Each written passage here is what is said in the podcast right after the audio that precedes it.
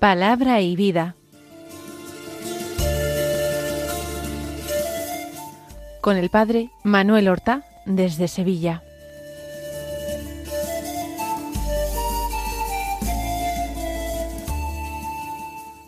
En el nombre del Padre y del Hijo y del Espíritu Santo. Amén. Alabados sean Jesús y María. Muy buenos días, queridos amigos, oyentes de Radio María y seguidores del programa Palabra y Vida.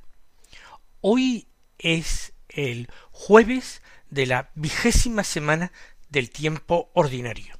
Pero este jueves es día 24 de agosto. Y el 24 de agosto la Iglesia celebra una fiesta, la fiesta de un apóstol, San Bartolomé. Nosotros en el Evangelio escucharemos la vocación de Natanael, que parece ser el mismo que los evangelistas sinópticos llaman Bartolomé. Puede que sea un doble nombre. Bartolomé es un nombre de familia. Bartolomé es el hijo de Ptolomé o de Tolmai o Ptolomeo y es un nombre eh, israelita, un nombre judío, lo mismo que Natanael. Se dice de él que había nacido en Caná de Galilea, que era amigo, parece de Felipe, quien lo condujo a Jesús. Y no tenemos noticias rigurosamente históricas de él. Hay una tradición grande, importante, mantenida por un autor eclesiástico de la antigüedad, San Eusebio de Cesarea, que afirma que predicó el Evangelio en la India, en la parte más occidental de la India. Pero no es la única tradición. Hay otras tradiciones también antiguas que lo hacen predicando el Evangelio en Armenia y sufriendo incluso allí el martirio. También se le hace presente en Mesopotamia, en las orillas del Mar Negro, distintos lugares, bien solo, bien acompañando a otros apóstoles como Andrés o como a Felipe. Vamos nosotros a escuchar la palabra de Dios que se proclama en la liturgia de la misa del día. La primera lectura es un texto del libro del Apocalipsis. No hacemos hoy lectura del libro de los jueces, porque hoy no tenemos lectura continuada. Las fiestas litúrgicas tienen lecturas propias. Del libro del Apocalipsis capítulo 21 desde el versículo nueve, segunda parte, hasta el versículo catorce, que dicen así. El ángel me habló diciendo, Mira, te mostraré la novia, la esposa del Cordero. Y me llevó en espíritu a un monte grande y elevado, y me mostró la ciudad santa de Jerusalén, que descendía del cielo, de parte de Dios, y tenía la gloria de Dios su resplandor era semejante a una piedra muy preciosa, como piedra de jaspe cristalino. Tenía una muralla grande y elevada, tenía doce puertas, y sobre las puertas doce ángeles, y nombres grabados, que son las doce tribus de Israel. Al oriente tres puertas, al norte tres puertas, al sur tres puertas, al poniente tres puertas, y la muralla de la ciudad tenía doce cimientos, y sobre ellos los nombres de los doce apóstoles del Cordero. El Apocalipsis maneja una serie de símbolos muy vivos, muy fuertes, que pueden producir una impresión extraña en el lector poco avezado a este estilo de escribir, a esta literatura apocalíptica, que constituyó un género literario dentro de la Sagrada Escritura. Pero el Apocalipsis también tiene sus dificultades de interpretación, porque todos los textos pueden referirse a una interpretación del pasado, pueden tener aplicaciones para el presente y suponer pues una forma de interpretar y entender el momento presente, también pueden constituir profecía sobre el futuro, y no necesariamente una de estas tres perspectivas. Cada texto puede incluso encerrar en sí mismo las tres. Por tanto, no es fácil siempre leer. En ocasiones sí hay símbolos, hay lecturas más sencillas, pero otras son más oscuras. Se está hablando en este texto del Apocalipsis de una realidad misteriosa. ¿Cómo la denomina el Apocalipsis?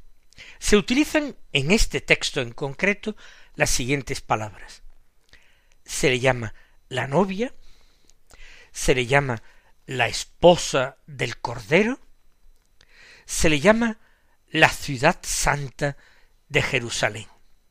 Tres nombres bien distintos. Los dos primeros hacen referencia a quien va a ser su esposo, su novio, la novia, la esposa del Cordero.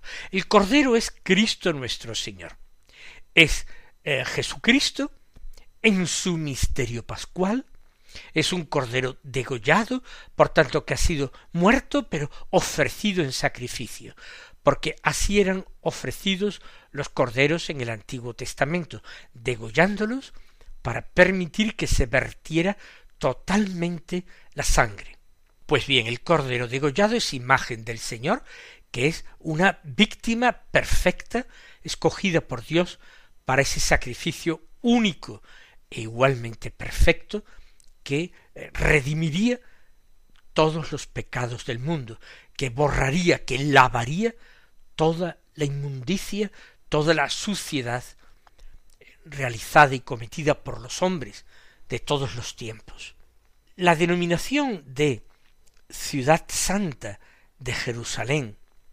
Es una comparación con esa ciudad cantada en tantos y tantos libros del Antiguo Testamento, una ciudad que había sido conquistada por el rey David a los jebuseos y convertida en su capital y embellecida y fortificada, embellecida con casas, con palacios, él construiría en el monte Sión su morada, su palacio, y su hijo Salomón construiría también el templo dedicado a Dios. Pero esa ciudad santa es cantada por los salmos, por los profetas, como el lugar donde reside la gloria de Dios, donde hay que ir para ponerse en un contacto directo e inmediato con Dios. La presencia del templo invita a recordar que el templo era pues ese tabernáculo de Moisés que en el desierto se erigía de una forma provisional y que, gracias a los desvelos de David y a los planes de construcción de Salomón, se erigió en el Monte Santo en Jerusalén. Pues se compara también este misterio con la ciudad santa. ¿Y quién es la novia, quién es la esposa del Cordero? ¿Quién es esta ciudad santa que baja del cielo? Es un misterio, ya lo he dicho, pero es una realidad que existe en Dios y por Dios y porque Dios así lo quiere. Es la Iglesia, la Iglesia santa, la Iglesia una. Es una la Iglesia porque Dios no se desposa más que con ella, no le promete fidelidad y le exige fidelidad más que a ella, sólo a ella la hace fecunda y madre de innumerables hijos. Es la Iglesia santa, santa porque es obra de Dios, creación de Dios y participa del mismo misterio de la vida de Dios. Es católica porque a ella están destinadas todos los hombres, todos aquellos que desean y esperan la salvación de Dios. Y esa iglesia, una santa y católica, es apostólica porque se apoya sobre la fe de los apóstoles del Cordero, de los doce apóstoles del Cordero. Por eso ha sido este texto del Apocalipsis escogido como la lectura para hoy, para esta fiesta de San Bartolomé. ¿Y por qué es un misterio la Iglesia? Porque la Iglesia no es una abstracción que designe al conjunto de los bautizados, al conjunto de los redimidos, al conjunto de todos los que caminan en este destierro hacia la patria celestial, en este éxodo, ya prefigurado en el éxodo que llevó a los israelitas de la cautividad en Egipto a la libertad de la tierra prometida, no es simplemente eh, el conjunto de los cristianos que peregrinan, que caminan, ni tampoco el conjunto de los bienaventurados que están en el cielo, ni de aquellos que están purificándose en el purgatorio. La Iglesia tiene una identidad que constituye su misterio y forma parte del misterio de Dios. Por eso es imposible de entender y descifrar. Claro que la teología se ocupa de ella.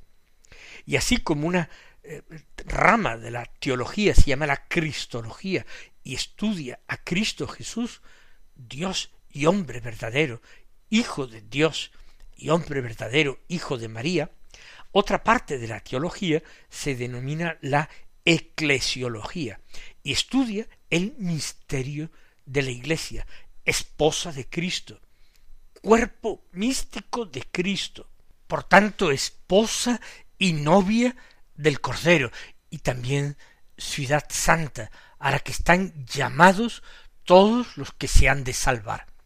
El misterio de la Iglesia. Aquí no se describe en términos teológicos como podríamos encontrarlos en un manual de eclesiología. Simplemente con ese lenguaje profético del Apocalipsis se describen realidades, se describen misterios. Y el vidente de Patmos, el autor del Apocalipsis, es llevado en espíritu a un monte grande y elevado, y desde allí puede contemplar un paisaje espiritual. Es llevado en espíritu, no en cuerpo, y se trata de una visión espiritual. Y allí o desde allí le es mostrada esa ciudad santa de Jerusalén que descendía del cielo de parte de Dios y tenía la gloria de Dios. Tenía la gloria de Dios porque su misterio estaba unido indisolublemente. Como el esposo y la esposa están indisolublemente unidos con un vínculo eterno, así la Iglesia está indisolublemente unida a su esposo que es Cristo, que es quien la alimenta, quien le da su nombre, quien le hace participar de su destino, que comparte con ella sus riquezas y describe la visión la hermosura de esta ciudad santa de Jerusalén. Tiene la gloria de Dios, pero su resplandor era semejante a una piedra muy preciosa, como piedra de jaspe cristalino. Se va a hablar de doce puertas, cada puerta protegida por un ángel, cada puerta con un nombre grabado que son las doce tribus, cada puerta hecha de una sola y preciosísima piedra. Es curioso cómo en la antigüedad y en la Edad Media se escribieron tratados para describir, clasificar y decir las propiedades de distintas piedras o gemas. Recordemos, por ejemplo, dos grandes santos alemanes, ambos doctores de la Iglesia, que eh, describieron pues tratados de piedras, lapidarios. Uno, San Alberto Magno, que fue profesor de Tomás de Aquino en París. La otra, pues se trata de una mujer, Santa Hildegarda de Bingen, monja benedictina, eh, declarada doctora de la Iglesia por el Papa Benedicto XVI. Pues bien, las piedras preciosas tenían un sentido y un significado en la antigüedad, en la antigüedad bíblica, y la han tenido eh, a lo largo de la Edad Media, y se le atribuyen distintas propiedades a cada una de estas piedras. Por tanto, la Sagrada Escritura está hablando de la belleza de estas piedras talladas y engastadas en esa verdadera joya que es la Jerusalén del cielo. Puertas, pero puertas fortificadas. No es una cárcel. El mismo Jesús en el Evangelio de San Juan dirá que Él es la puerta de las ovejas y que el que entre por él podrá entrar y salir y hallar pastos abundantes. Por tanto, no son puertas eh, simplemente para encerrar a los que están dentro, pero sí para protegerlos de amenazas exteriores. Por tanto, los apóstoles tienen un papel importante en la constitución de esta iglesia, de este misterio de Dios. De hecho, los doce cimientos de las murallas tienen los nombres de los apóstoles del Cordero. No es solamente el de Pedro, sobre el que Jesús afirmó que construiría, que edificaría su iglesia. Los doce apóstoles son los cimientos de aquella ciudad. Damos gracias a Dios que nos ha traído a esta iglesia, a este misterio, unido indisolublemente a Él como la esposa se une al esposo. Vamos a darle gracias porque la iglesia a la que hemos sido conducidos es una, es santa, es católica y es apostólica.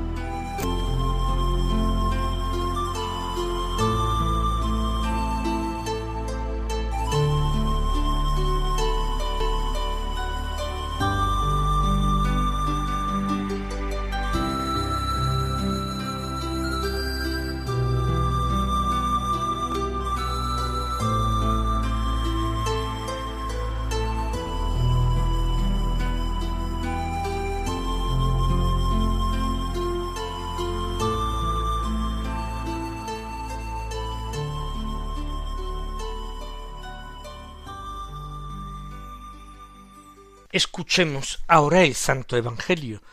Es según San Juan capítulo primero versículos cuarenta y cinco al cincuenta y uno que dicen así.